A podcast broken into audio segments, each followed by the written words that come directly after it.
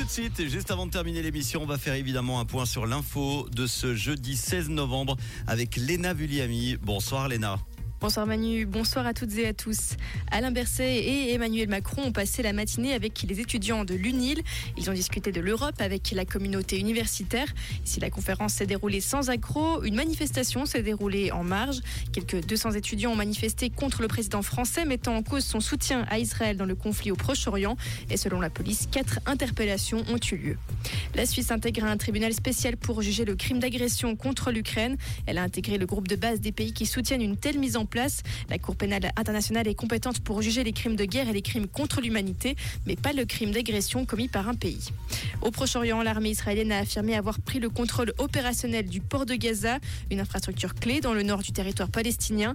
Et les communications sont à nouveau totalement coupées à Gaza, selon l'Office de secours des Nations Unies pour les réfugiés palestiniens.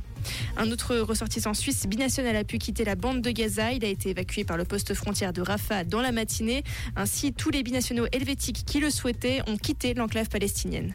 En France, près de 250 000 victimes de violences conjugales en 2022, soit une hausse de 15% par rapport à 2021, a annoncé le ministère de l'Intérieur.